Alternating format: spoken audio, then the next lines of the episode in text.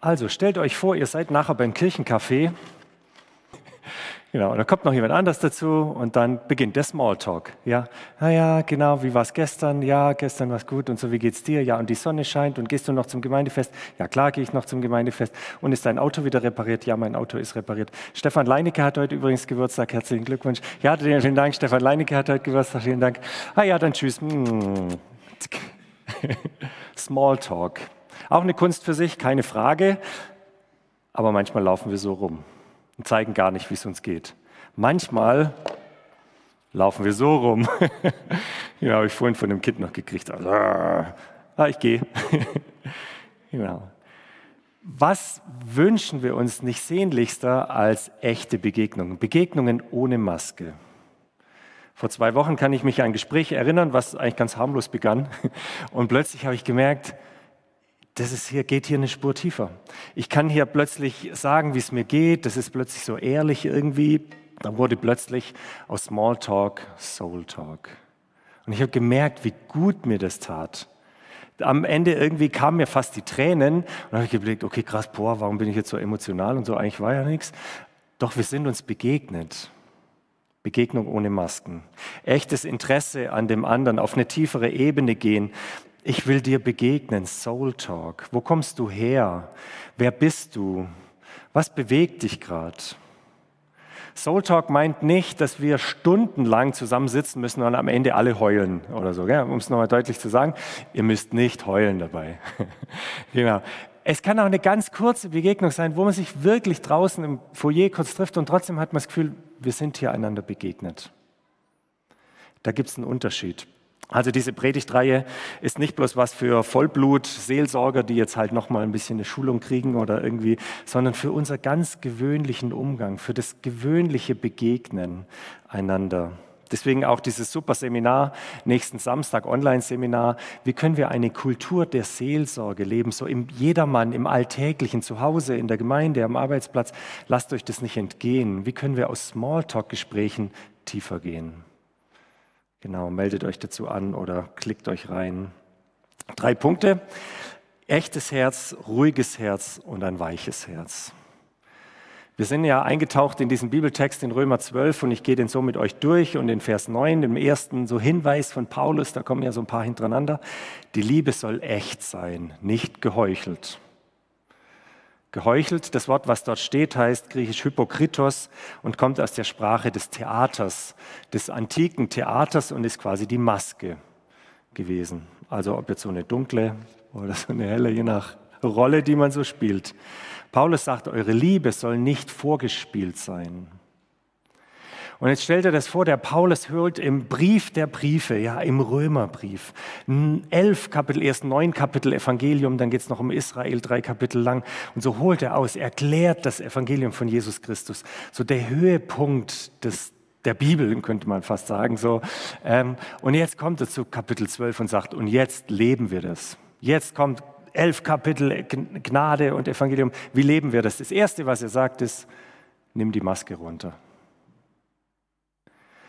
Es ist also nicht so ein Nebenprodukt für Christen, weil wir ja so freundlich und nett sind, jetzt sind wir ein bisschen, tun wir die Maske runter, sondern es ist das erste Zeichen für gelebtes Evangelium. Das erste, was weggegangen ist nach dem Sündenfall, nämlich die Offenheit, man hat sich geschämt und Masken aufgesetzt. Das ist das erste, was aufhören soll, wenn wir die Gnade verstanden haben. Ehrlich sein voneinander. Zeig dich. Möchtest du das? Willst du das? Ehrlich sein, echt sein. Spürst du eine Sehnsucht in dir drin, weil Gott dir diese Sehnsucht gibt? Paulus geht weiter. Verabscheut das Böse, haltet euch unbeirrbar an das Gute. Wenn sich zwei Menschen begegnen, dann passiert ja wahnsinnig viel. Ja, so ganz viel hat übrigens mit der Nase zu tun. Ähm, genau, mit, da gibt's, ich habe es nicht ganz gecheckt, als ich das kurz gelesen habe, aber es gibt irgendwie so, wir können einander riechen oder auch nicht, gibt es ja sprichwörtlich, den kann ich nicht riechen. Ähm, wir nehmen ganz viel wahr, wie der andere so tickt und stufen ein und ordnen das ein. Und dann gibt es schnell auch Begegnungen, wo ich so ein bisschen zumache. Das muss jetzt nicht gleich wie bei Paulus das Böse sein, aber es gibt Situationen, wo ich schnell merke, jetzt fahre ich meine Maske wieder hoch. Paulus sagt, mach das nicht.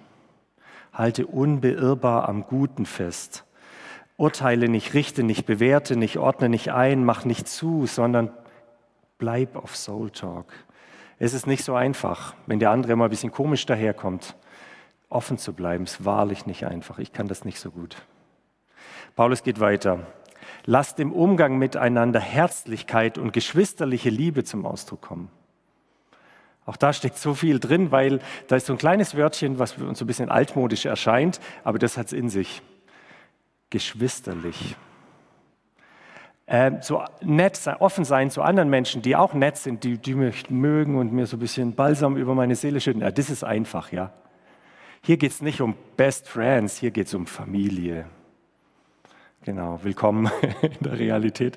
Ähm, genau, wir haben alle einen himmlischen Vater. Wir sind hier mit Menschen zusammen in der leiblichen Familie, aber auch in Gemeinde, mit denen wir sonst vielleicht nichts zu tun hätten. Und diese geschwisterliche Liebe, Storgei im Griechischen, die ist nicht abhängig von Leistung. Partnerschaftliche Liebe, freundschaftliche Liebe, die kann man verlieren. Da muss man auch mal ein bisschen gut drauf sein und so vielleicht. Aber Familie bleibt Familie, auch wenn es mal schwierig wird. Soul Talk, weil wir zusammengehören, weil wir den gemeinsamen Vater im Himmel haben. Wir sind eh schon Geschwister. Dann können wir auch sagen, wie es uns geht. Dann einander Achtung erweisen. Auch wieder so ein paar kurze, drei kurze Worte, die es total in sich haben. Wörtlich steht da, einer soll den anderen für größere Ehre wert halten als sich selbst. Soul Talk ist also eine Frage der Ehre. Nochmal, was passiert, wenn sich zwei Menschen begegnen? So, ja, dann wird der andere erstmal abgecheckt, oder? So, Freund oder Feind. Genau. Ist der besser als ich oder bin ich besser? Dann fängt das Vergleichen an. Was trägt der für eine Marke? Kann man hier irgendwo ein Label erkennen oder so? Wo steckt es vielleicht? Ähm, ich will auch ein neues Hemd. Irgend sowas, keine Ahnung. Da kommt ja so ein unbewusst checken wir ab. Ist der gut, ist der schlecht, ist der interessant, lohnt sich das hier zu reden oder nicht? Und dann kommen so archetypische Gefühle, äh, ist es Bedrohung oder ist der ein Opfer oder Freund oder Feind, wegrennen oder da bleiben? Genau, Haarfarbe, Aura, Sprache, Kleidung. Wir stufen den anderen ein, bewerten das. Das passiert automatisch, da kann niemand was dafür. Äh, da kommt was ganz Tiefes in uns hoch. Aber Paulus sagt, macht das nicht. Ehrt einander. Bei den Rangern kann das ja auch passieren, so welche Abzeichen hast du? So welcher goldene Salamander oder Lurch oder wie, wie die alle heißen. Oh, der hat noch so was Grünes da. Es gibt noch ein paar, die haben noch so was Grünes. Das ist so ganz cool irgendwie. Die dürfen Menschen reanimieren. Genau, ich will auch was Grünes. Genau, also das ist ja ständig passiert das ja. Checken wir uns ab. Paulus sagt, es gibt was anderes. Es gibt eine Kultur der Ehre. Ehre ist ja zu Ehren, ist ein bisschen aus der Mode gekommen. In unserer westlichen Kultur leben wir das nicht. Das ist mehr so im Östlichen gibt es das, dieses Ehren und so ist uns manchmal auch fast ein bisschen fremd. In unserer westlichen Kultur leben wir eine Kultur der Belohnung. Genau, ich behandle dich so nach dem, wie, was du geleistet hast, was du getan hast. Eine Ehre behandelt den anderen danach, was er ist und nicht, wie viel er geleistet hat. Da kommt ein Polizist oder ein Ranger oder wir sagen, wir ehren den Menschen nur einfach, weil du das bist, weil du Ranger bist und weil du dich einsetzt für die Kinder. Und nicht, oh, jetzt müssen wir ja schon mal gucken, ob der das gescheit macht oder so. Genau. Barack Obama hat neun Monate nach seinem Amtsantritt 2019 den Friedensnobelpreis bekommen. Neun Monate, da hat er gerade mal irgendwie so richtig eingezogen, hat seine Ordner aufgebaut, kriegt den Friedensnobelpreis. Das wurde natürlich kritisiert. Viel zu früh. Die Jury hat gesagt, nein, nicht zu früh. Sie haben viel in ihm gesehen, ihr kennt vielleicht noch ein bisschen die Zusammenhänge, aber das, welche afroamerikanischen Wurzeln er mitbringt und was da neu ist, die haben gesagt, wir geben ihm Raum, wir geben ihm Vorschuss, wir geben ihm Freiraum, Spielraum zu handeln, wir geben ihm vielleicht mehr Ehre, als er selber denkt oder schon verdient hat, um ihm den Raum zu geben, dort hineinzuwachsen hat, das kannst du aber nicht machen. So. genau, der muss erst mal zeigen, was er drauf hat. Den anderen zu ehren, macht ihn vielleicht größer, als er ist. Aber es gibt ihm damit Freiraum, dort hineinzuleben in das, was er sein könnte. Merkt ihr das? Offenheit für Soul Talk. Ehren gibt Freiheit, die Maske abzunehmen. Paulus geht weiter, seid brennend im Geist, dem Herrn dienend. Soul Talk ist immer auch ein Gespräch über den Glauben, über Gott, über den Geist, über den Herrn, über die Jesus. Wir sind in der Kirche und wo reden wir eigentlich mal über unseren Glauben? So richtig eins zu eins, nicht wenn man hier vorne steht. Genau, wir reden über alles. Über unsere Urlaubspläne, über das Wetter, über die nächste Pfadi-Aktion, die Nebenkostenabrechnung, über unsere Urlaubspläne sprichst du über deinen Glauben. So eins zu eins. Nicht, wenn du jetzt eine Andacht hältst, da geht's sondern ganz direkt sprechen wir über Gott. Warum fällt uns das so schwer? Wie geht es dir gerade mit Jesus? Wie geht es dir gerade mit dem Beten? Einfach, also nee, nicht einfach. Aber über Gott, über meinen Glauben ins Gespräch zu kommen, macht dich automatisch, bringt dich automatisch vom Smalltalk zum Soultalk. Genau. Mensch, wir sind in der Kirche. Wir könnten das machen. Sprachfähig zu werden, über meinen Glauben zu reden. Genau, Paulus gibt uns einiges auf den Weg. Das war erstens also ein offenes, echtes Herz. Die Frage ist, wie komme ich dahin? Wie, wie sieht das aus? Da bin ich noch nicht, da will ich hin. Zweitens brauche ich ein ruhiges Herz. Genau, die Frage ist ja, warum fahren wir so schnell wieder hoch mit unseren Masken? Warum, warum ziehen wir die so schnell wieder auf? Warum eigentlich? Wenn wir ehrlich sind, weil wir das Angesicht Gottes verloren haben. Adam und Eva sind aus der Sicherheit vor Gott raus, sind aus der Geborgenheit vor Gott rausgetreten und das Erste, was sie gemacht haben, waren, haben sich Masken gemacht. Damals waren es Feigenblätter, weil sie nackt waren und sich geschämt haben. Das ist immer noch derselbe Grund. Wir fühlen uns nackt. Wir haben Angst, dass der andere uns verletzt. Wir haben Angst, was der andere jetzt denkt oder dass wir ihn enttäuschen. Wir haben das Gefühl, nicht genug zu sein. Und da geht die Maske hoch. Sie soll uns ja retten. Und dann sind wir unruhig in uns und drehen uns um uns selbst, nur dass der andere das nicht mitkriegt und sind so getrieben und unser Herz ist total unruhig. Keine gute Grundlage für Soul Talk. Dann bin ich nur bei mir selbst. Die Bibel sagt, es gibt einen anderen Weg. Es gibt einen Weg, dass dein Herz zur Ruhe kommt. Und zwar fröhlich in Hoffnung, geduldig in Trübsal und beharrlich im Gebet. Normal ist es ja so, dass unser Herz in der Achterbahnfahrt ist, oder? Normal ist es so, das geht immer so rauf und runter, ja? Irgendwie, ah, ich habe vergessen, die Pfadfinder-Andacht vorzubereiten. Stress, total unruhiges Herz. Hinterher hat mir irgendwie noch jemand gesagt, oh, das war aber eine gute Andacht und so. Mein Herz geht wieder hoch. Genau. Gehaltserhöhung, ja, voll gut. Achterbahnfahrt, genau, mein Herz geht voll hoch. Der Kollege kriegt auch eine Gehaltserhöhung, geht schon wieder ein bisschen runter. Sonnenbrand auf dem Gemeindefest, weil man nicht im Schatten geblieben ist, geht noch weiter runter. Ich warte auf eine WhatsApp-Antwort, aber der andere antwortet einfach nicht, obwohl er zwei blaue Haken hat. Ähm, mein Herz geht noch weiter runter irgendwie. Gute Schulnote oder endlich die Führerscheinprüfung bestanden. geht mein Herz hoch und äh, der Babadeckel ist in der Tasche und so. Genau, so ist normal. Unser Herz fährt Achterbahn, geht rauf und runter. Keine gute Voraussetzung für Soul Talk. Kennt ihr Menschen, die total ruhig sind? Kennt ihr solche Menschen, die so eine Ruhe ausstrahlen, die sich nicht so sehr um sich selber drehen mit hoch und runter, hoch und runter und so weiter?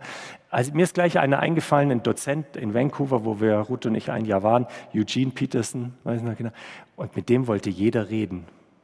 Ja, weil der hat so eine, so eine Ruhe, so eine Zufriedenheit ausgestrahlt. Soul Talk. Ich habe einen Termin gekriegt, ich war da, halbe Stunde. Ich weiß noch, ich kam da hin, er hat in seinem Garten gearbeitet und dann sind wir rein und haben einfach eine Tasse Tee zusammen getrunken. Soul Talk. Genau, wie kann das sein? Wie kann unser Herz zur Ruhe kommen? Ich glaube, es ist immer noch das gute alte Evangelium der Gnade Gottes. Das gute alte Evangelium der Gnade Gottes. Du kannst so viel Yoga machen oder mit dem Hund spazieren gehen, du brauchst mehr, um dein Herz zur Ruhe zu bringen.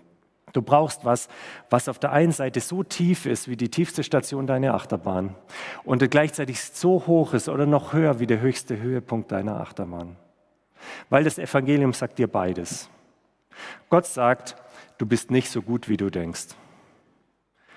Du machst Fehler, du wirst schuldig, du bist unvollkommen. Du musst vor Gott keine Maske tragen, kein Feigenblatt wie Adam und Eva. Gott weiß es eh.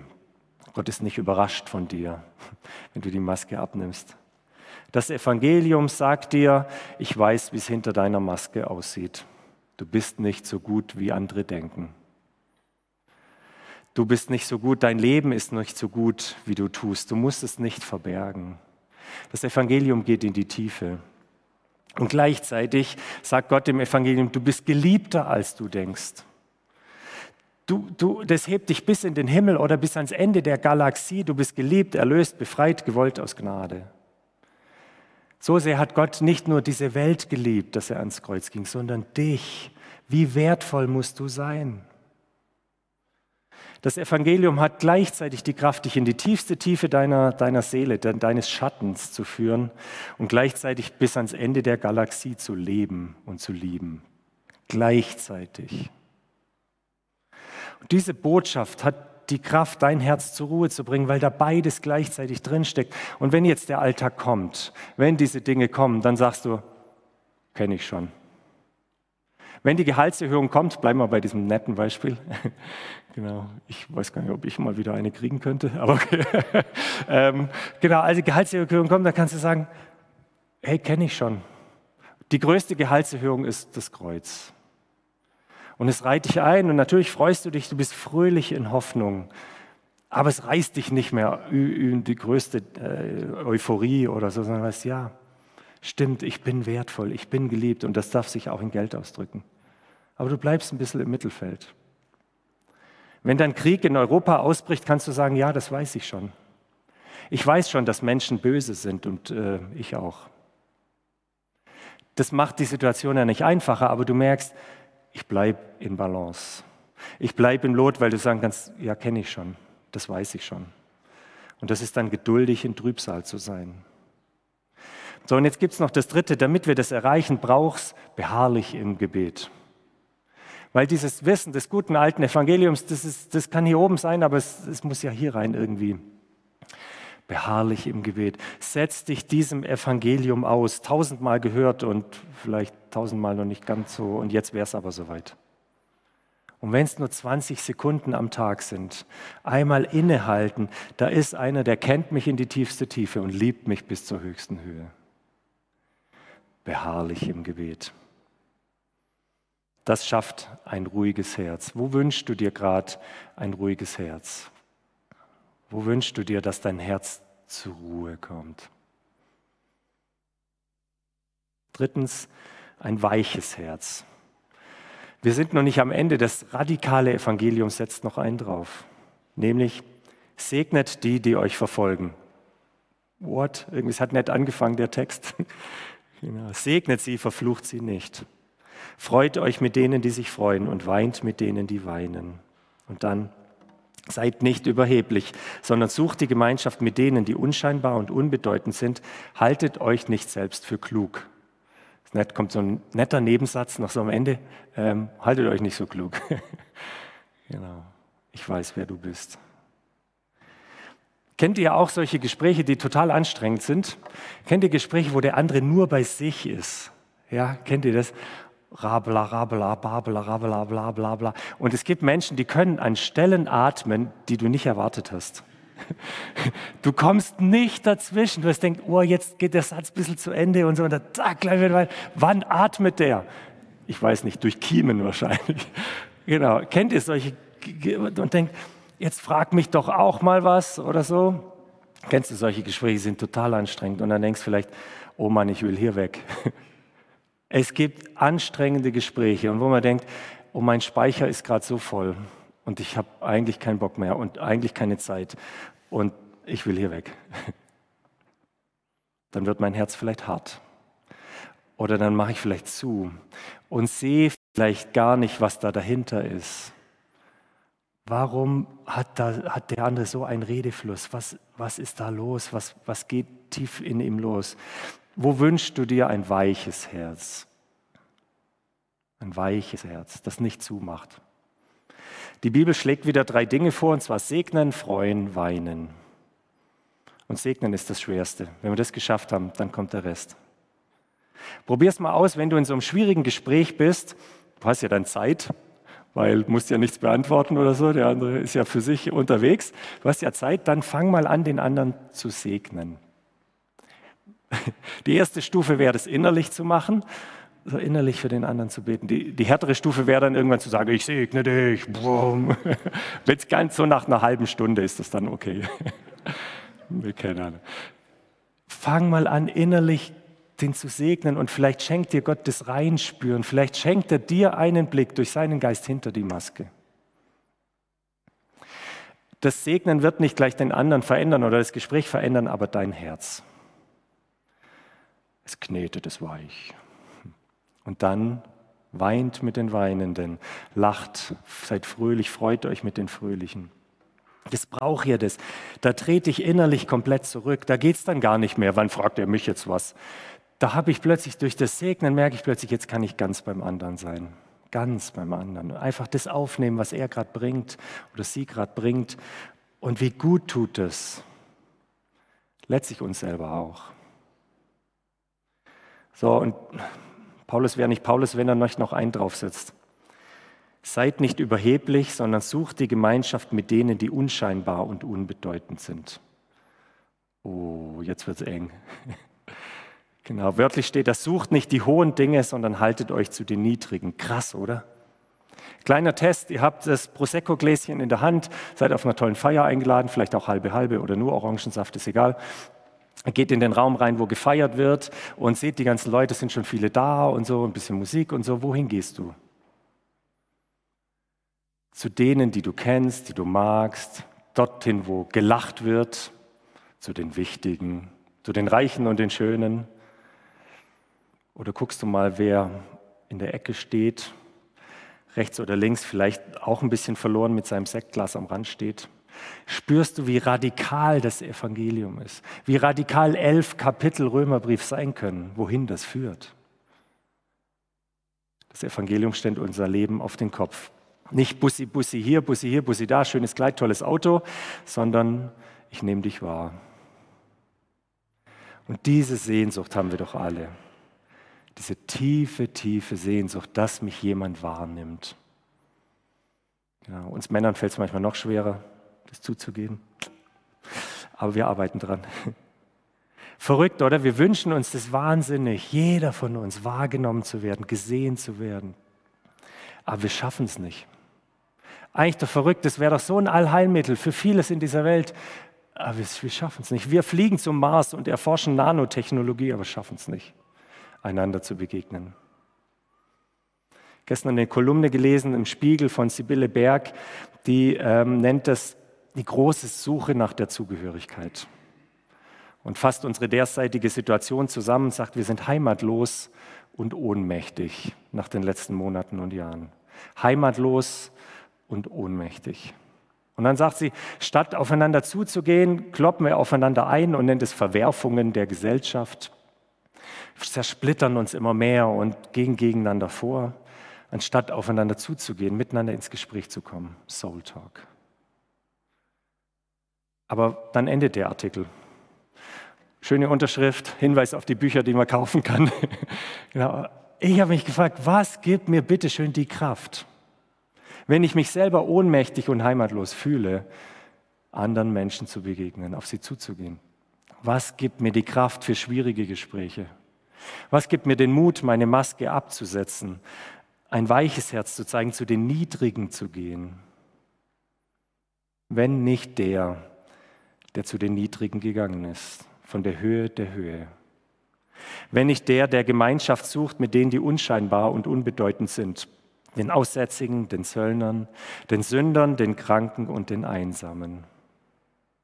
Jesus Christus. Er ist nicht nur Vorbild, sondern auch Erlösung. Er hat nicht nur sein Herz gezeigt ohne Maske, sondern sein Herz wurde so weich, dass es gebrochen wurde am Kreuz. Sein Herz hat aufgehört zu schlagen, damit dein Herz wieder beginnt zu schlagen. Sein weiches Herz wurde gebrochen, dass dein hartes Herz wieder weich werden kann.